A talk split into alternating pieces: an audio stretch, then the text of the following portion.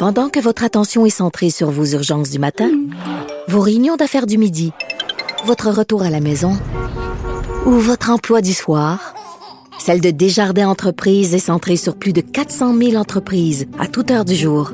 Grâce à notre connaissance des secteurs d'activité et à notre accompagnement spécialisé, nous aidons les entrepreneurs à relever chaque défi pour qu'ils puissent rester centrés sur ce qui compte, le développement de leur entreprise.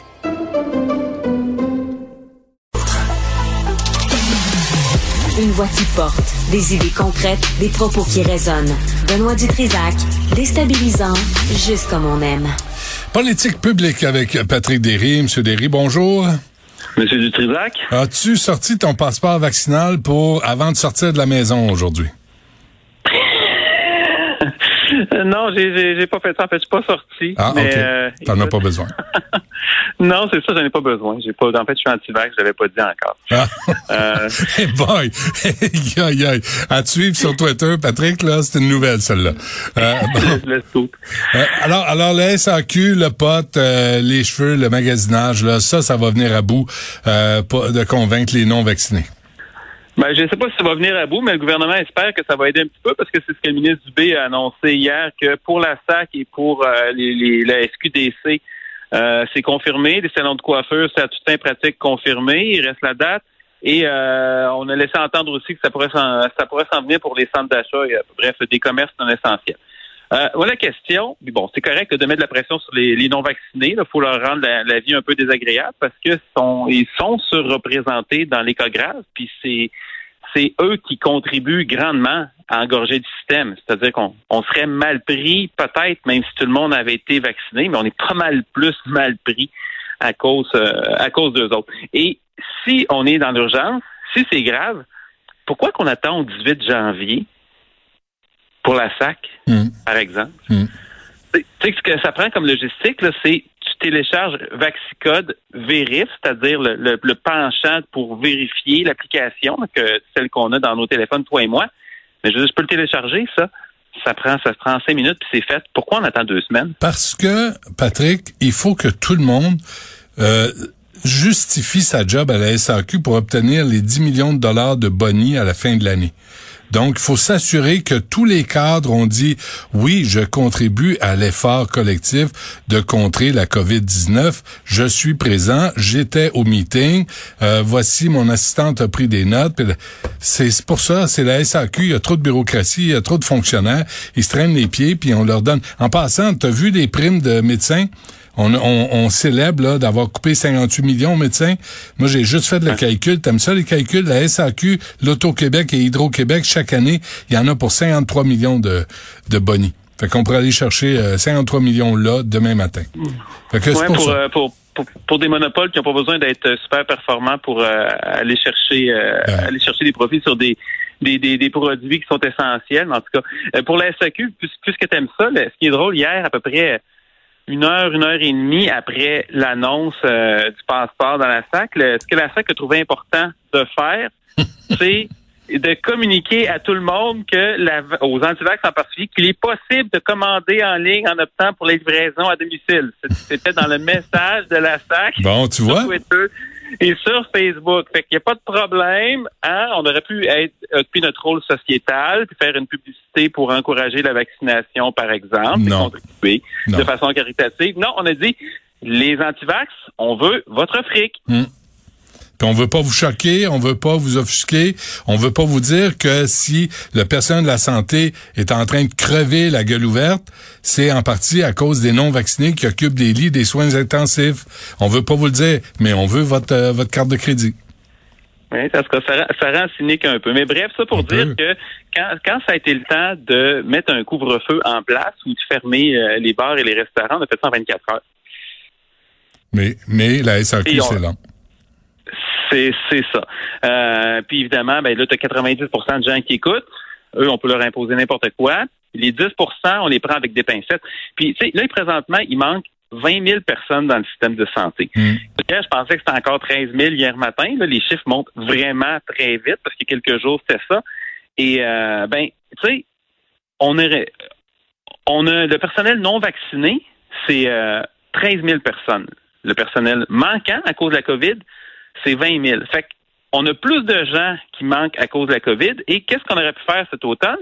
On aurait pu protéger le premier groupe, les travailleurs de santé de bonne foi qui veulent se faire vacciner avec une troisième dose et renvoyer les autres chez eux. Vous voulez rien savoir. Qu'est-ce qu'on a fait?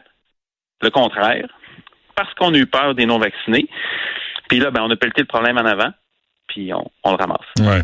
C'est drôle, hein, parce que là, t'as mais Christian Dubé, je sais pas t'as vu, euh, Patrick a annoncé ce matin que les rendez-vous pour les premières doses on, sont passés de 1500 à 6000.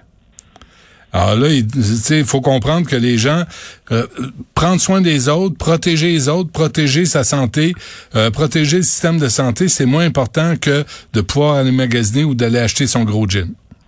Ben, en tout cas, ça donne une idée, c'est que sais, il y a des aux États-Unis là, y a, et ailleurs, mais aux États-Unis, il y a des universités entre autres dès le printemps, ils ont, ils ont annoncé leur couleur, ils ont dit que ça va être obligatoire. Évidemment, il y a des systèmes de santé américains qui l'ont fait, des réseaux d'hôpitaux, mais il y a des universités qui l'ont fait. Ils ont annoncé leur couleur très tôt, ils ont mis en place des politiques, ils ont identifié les poches de résistance.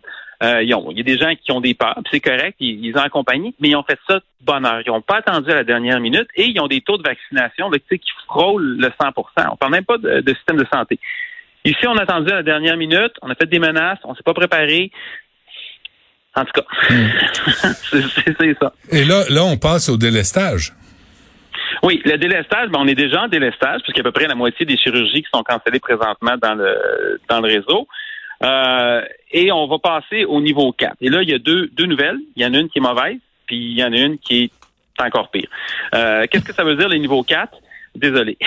c'est le niveau 4, ça veut dire que jusqu'à 80% des chirurgies qui sont reportées et on garde que les urgences. Et là, la définition d'une urgence est assez restreinte. Ça veut dire qu'un cancer n'est pas nécessairement considéré comme une urgence. C'est un cancer qui a un développement qui est plus lent puis qui menace pas votre vie dans l'immédiat. Euh, je sais pas moi un cancer de la prostate par exemple, euh, on l'opérera pas.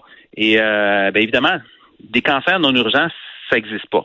Ça existe dans un système de santé qui est perpétuellement congestionné, mais ça n'existe pas un cancer, tu veux l'enlever vite parce que tu veux pas qu'il se développe, parce qu'il y a toujours une chance qu'à un moment donné, tu perdes le contrôle, puis mmh, que mmh. ça soit ça soit plus guérissable. Ben oui. euh, puis, puis il, arrête pas de dire que la prévention, puis d'arriver tôt dans le traitement du cancer, c'est fondamental. Puis là, tout à coup, ils nous disent, ben, ça va attendre.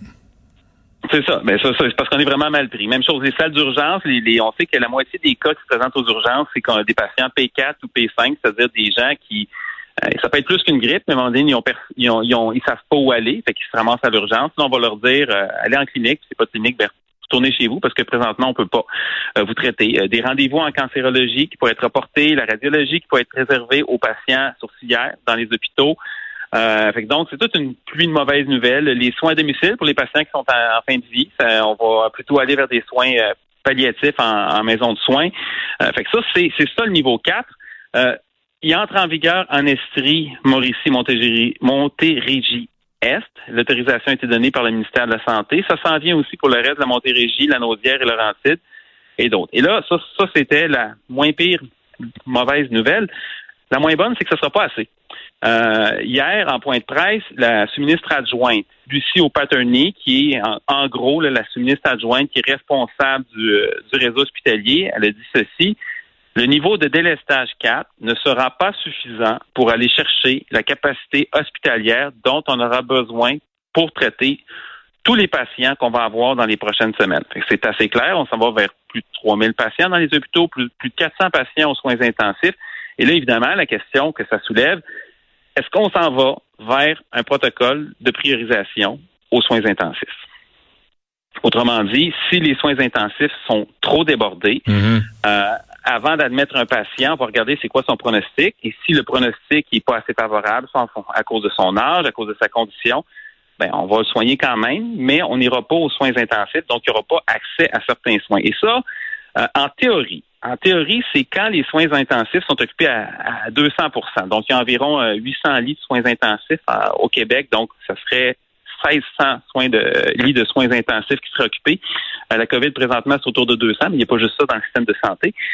En pratique, ça pourrait être moins que ça. Parce que quand tu fournis plus, ben tu fournis plus. Puis évidemment, la capacité, c'est pas réparti parfaitement à travers le Québec. Il y a des régions ça va être occupé plus qu'ailleurs. Et évidemment, il manque 20 000 soignants, dans le, 20, 000 personnes dans le réseau de la santé. C'est pas juste des soignants, mais il manque beaucoup de gens, ce qui a un impact sur les soignants aussi.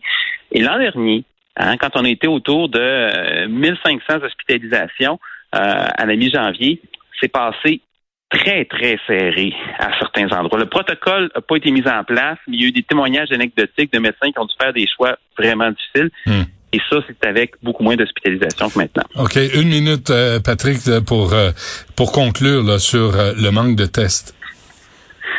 Ben écoute, tu sais, Christian Dubé dit qu'on n'a pas besoin de, du nombre de cas pour prévoir le nombre d'hospitalisations, puis il, il veut s'appuyer sur les prévisions de l'Institut national de santé publique qui fait des modèles en regardant juste les hospitalisations pour voir comment ça va évoluer. Ben, l'année passée, alors que les cas étaient en très, très forte hausse, et l'année passée, je parle de décembre 2020, il y a un an, les modèles de l'INSPQ avaient prédit une baisse des hospitalisations à partir de la mi-décembre. Évidemment, ça avait aucun sens parce que les cas montaient, puis on sait que les hospitalisations arrivent toujours en retard. En fait, je l'avais dit, j'en avais parlé, j'avais expliqué pourquoi, puis je comprenais pas, j'avais l'impression d'être fou. ben, c'est ça. Les, hospitalisations ont effectivement monté jusqu'à la mi-janvier. Fait que c'est ça la science du gouvernement et M. Dubé veut s'appuyer là-dessus. Puis en même temps, on peut pas prévoir l'imprévisible. Non, mais sauf qu'à un moment donné, si les cas montent puis que rien d'autre change, ben c'est sûr que les hospitalisations vont continuer à monter. ça, c'est une certitude. C'est quelque chose qu'on a appris après cinq vagues. Mm-hmm. Les cas montent, et en plus de ça, c'est que les cas, tu sais, ils n'arrêtent pas de monter instantanément. Il faut qu'il y ait une réduction des contacts. Fait que là, on va peut-être voir un fléchissement parce que ça fait deux semaines qu'il y a eu des congés, quoi qu'en tout cas, on commence à travailler. Mais euh, plus l'abolition du programme euh, d'analyse d'eau usée pour euh, voir la prévalence là, puis voir les éclosions de la COVID, ce qui se fait partout sur le continent, mais pas au Québec. Ça, ça c'est ah, quelque chose. Absolument. Le criblage avait été arrêté au Québec. On n'avait hmm. pas besoin de le savoir. On voulait pas le savoir. c'est ça. On est rendu là. Écoute, euh, bonne fin de semaine quand même. Hein? Hey, toi aussi. Puis on se reparle lundi. à bientôt. Salut.